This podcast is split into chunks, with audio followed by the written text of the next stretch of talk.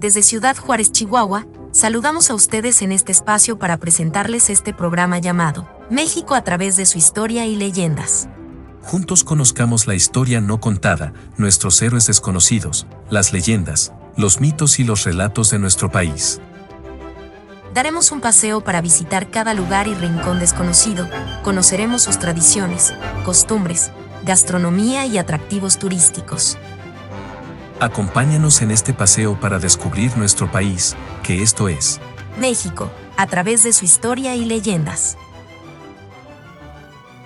Amigos de todas las plataformas digitales y estaciones de radio, a partir de este momento damos inicio a un paseo virtual, auditivo, imaginario, por un pueblo declarado Patrimonio de la Humanidad por la UNESCO, donde la vida, la muerte, los altares, las veladoras y el cempasúchil, además de rendir honores, forman un hermoso espectáculo.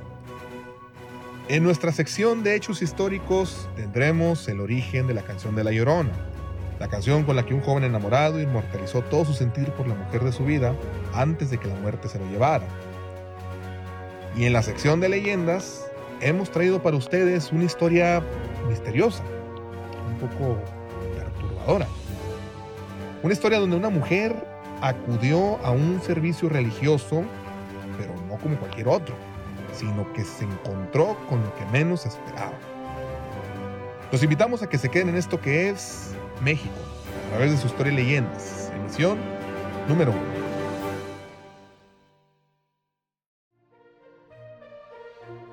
Esto es un paseo auditivo por los rincones de nuestro país. Hagamos un paseo juntos por los maravillosos y mágicos lugares de nuestro México. Conozcamos sus costumbres, colores y sabores. En esto que es México, a través de su historia y leyendas. San Andrés Mixquic es uno de los lugares más visitados el Día de Muertos en la Ciudad de México. Este lugar es uno de los siete pueblos originarios de la alcaldía de Tláhuac y uno de los 21 barrios mágicos de la ciudad. Durante el festejo de Día de Muertos, Mixquic se viste de fiesta. Las calles, las casas y las tumbas se arreglan para recibir a las ánimas de los difuntos que nos visitan en estos días. Una celebración que se realiza desde hace más de 400 años. Dicho festejo lo realizan a través del montaje de ofrendas para los difuntos, adornadas con flores, comida y otros elementos, así como obras de teatro, música, exposiciones, danza y pinturas de arena de color en el piso. El nombre de este sitio proviene de la etimología náhuatl Mixcuitl, que significa en el mezquite o el lugar de mezquites. En este sitio la mística en Día de Muertos es impresionante. La celebración comienza el 31 de octubre, día en que se colocan los altares de muertos y se vuelven unos atractivos locales. Estos altares se adornan colocando una mesa con mantel y encima las ofrendas para el difunto, tales como son la sal, el agua, las veladoras y la flor de cempasúchil. La ofrenda se complementa con fruta o pan de muerto. Para el caso de los niños, se incluyen figurillas de Cholo Squinkle para que guíen sus almas por el inframundo flores blancas que representan la pureza de los niños y amarillas que iluminan el camino de las almas de los difuntos adultos para que no pierdan la senda. En el segundo día de la celebración, es decir, el primero de noviembre, al sonar las campanas a mediodía, se anuncia en el pueblo la llegada de las ánimas de los niños y adultos.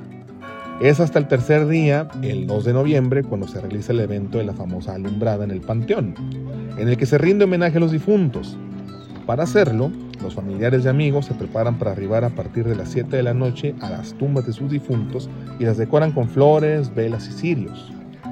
El panteón se ilumina impresionantemente por la gran cantidad de personas que acuden a mostrar su respeto a sus familiares que se encuentran en otra vida, así como turistas que acuden a presenciar el rito. Ya para finalizar esta fiesta, los pobladores van de casa en casa ofreciendo a sus vecinos fruta, pan y comida. Y es con este acto como se da por terminado el festejo en esta bella población. Si te interesa visitar este mágico pueblo, puedes tomar alguna de las siguientes rutas. Todo depende de cuál sea tu sitio de salida.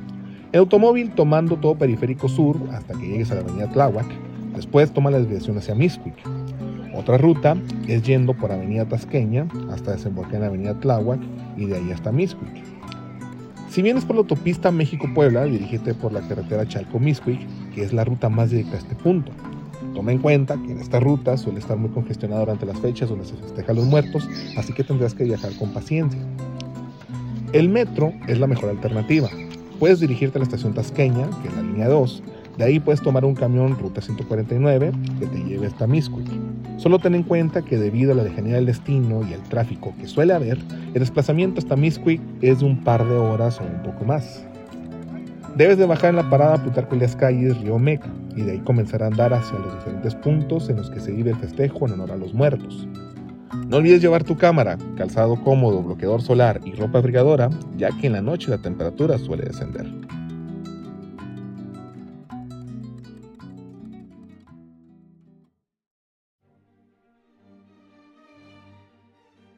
Esto es un dato curioso, algo para saber y conocer.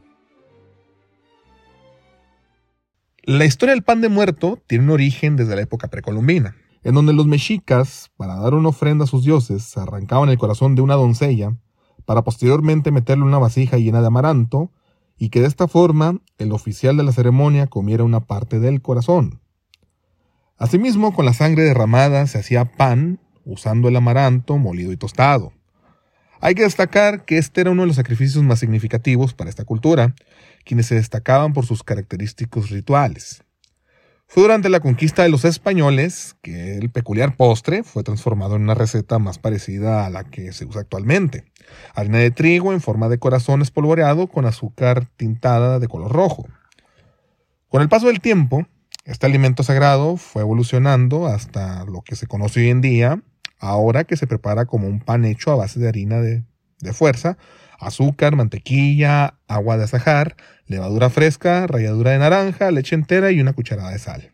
El pan de muerto es un postre que contiene un significado muy espiritual, desde una forma circular que simboliza el ciclo de la vida y la muerte, hasta las cuatro canelitas que hacen alusión a los huesos de los difuntos, además de que goza con una fama mundial gracias a lo delicioso que es.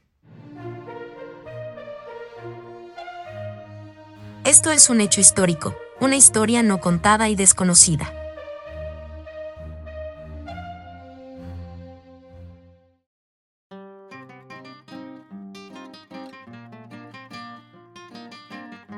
Muchos pensamos que se trata de una canción que hace referencia a la leyenda de aquella mujer que ahogó a sus hijos en un río.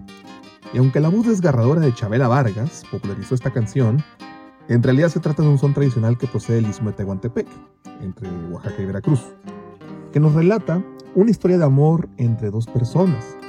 Una historia que nada tiene que ver con la leyenda tradicional que todos conocemos y que asociamos erróneamente a la canción. Para quienes están escuchando fuera de México, La Llorona es una canción muy popular sobre todo cuando se aproxima la celebración del Día de Muertos, pero que por medio de la radio ha llegado a todo el mundo. Esta canción está inspirada en el trágico romance de una joven pareja oaxaqueña, la historia narra que un muchacho de Tehuantepec fue a una fiesta en la comunidad vecina llamada Juchitán, y ahí conoció a una chica que salía a la iglesia vistiendo el famoso traje regional ismeño, llamado huipil. El muchacho se esforzó para conquistar a la joven, la cual finalmente aceptó, y cuando los planes de la boda iban en viento en popa, los aires de la Revolución Mexicana llegaron a Oaxaca, por lo que el joven fue reclutado y enviado a la lucha. El día de partir llegó, y cuando el joven se despedía de su joven prometida, el llanto corrió por sus ojos y los suspiros de dolor invadían el rostro de su amada. Mientras hablaba con ella, le tomaba ambas manos, al mismo tiempo que limpiaba con las suyas las lágrimas que caían en las mejillas de su amada prometida. Entonces la llamó llorona, porque ella no paraba de llorar, sabiendo que quizás no volvería a ver a su prometido. Él por su parte le prometió que la esperaría, y volvería por ella para finalmente casarse y ser felices con su futuro hijo, pues la joven estaba embarazada. Muchas personas de la época conocían a la pareja y se consternaron por ellos. El joven se fue a la guerra pero nunca regresó. Un día llegó al pueblo un ex soldado, con la misión de encontrar a la muchacha para contarle que su novio había muerto en el campo de batalla. Tu prometido fue alcanzado por las balas, y las heridas eran tan terribles que fue imposible salvarlo. Pero mientras agonizaba, me pidió que te dijera que él siempre te amará y que por favor lo perdones. Y toma, esta es una carta que me dio para ti. El ex soldado sacó la carta que aquel joven le había entregado momentos antes de morir. En la carta estaba la letra de la llorona, que años más tarde llegó a manos de Andrés Enestrosa, un poeta oaxaqueño, quien le hizo los arreglos para convertirla en prácticamente una pieza musical.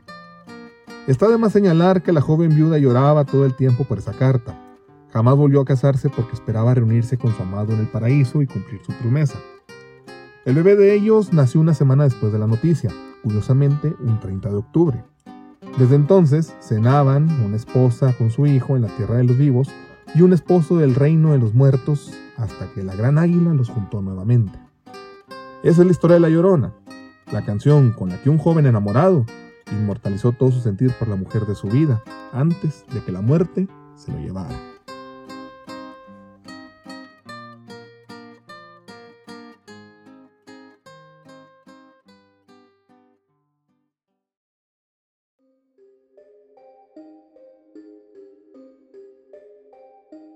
Esto es, Leyendas, Cuentos y Misterios de México.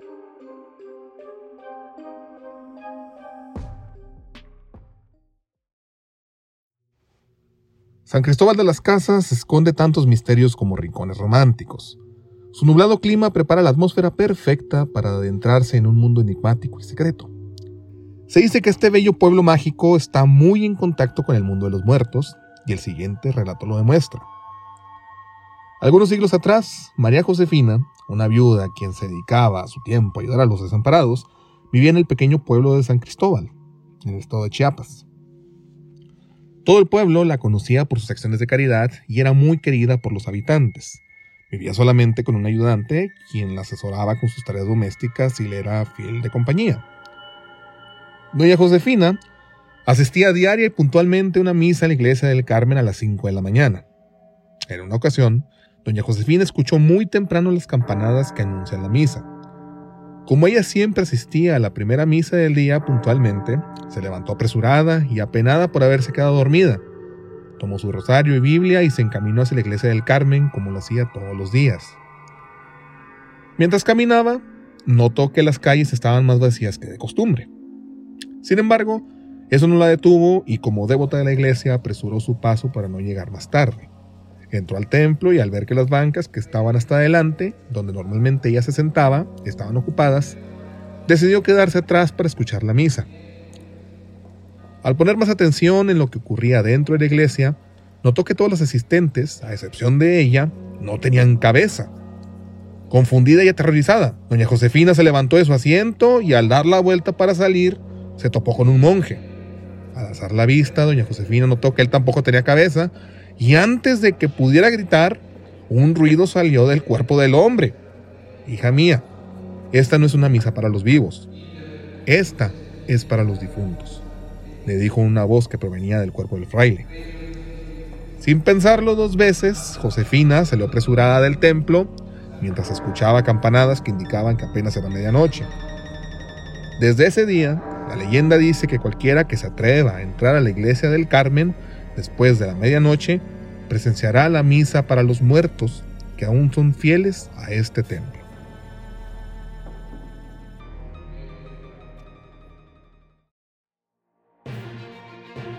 Participa con nosotros con tus historias, anécdotas o entrevistas. También nos interesa saber su opinión sobre este programa. Envíanos tus comentarios o ponte en contacto con nosotros a través de nuestra página de Facebook. Encuéntranos como México a través de su historia y leyendas. Este programa es producido, escrito y narrado por el licenciado Fernando Guzmán, y la edición está a cargo de Sonoros Mexicanos. La elaboración del programa se lleva a cabo en los estudios de Sonoros Mexicanos, ubicados en Ciudad Juárez, Chihuahua. Y en la recta final de este programa, en el homenaje musical, hemos invitado a Rodolfo Carmona. Rodolfo es un intérprete, guitarrista y músico chihuahuense originario de la fronteriza ciudad Juárez. Aquí está Rodolfo, con su voz, con su talento, interpretándonos La Llorona.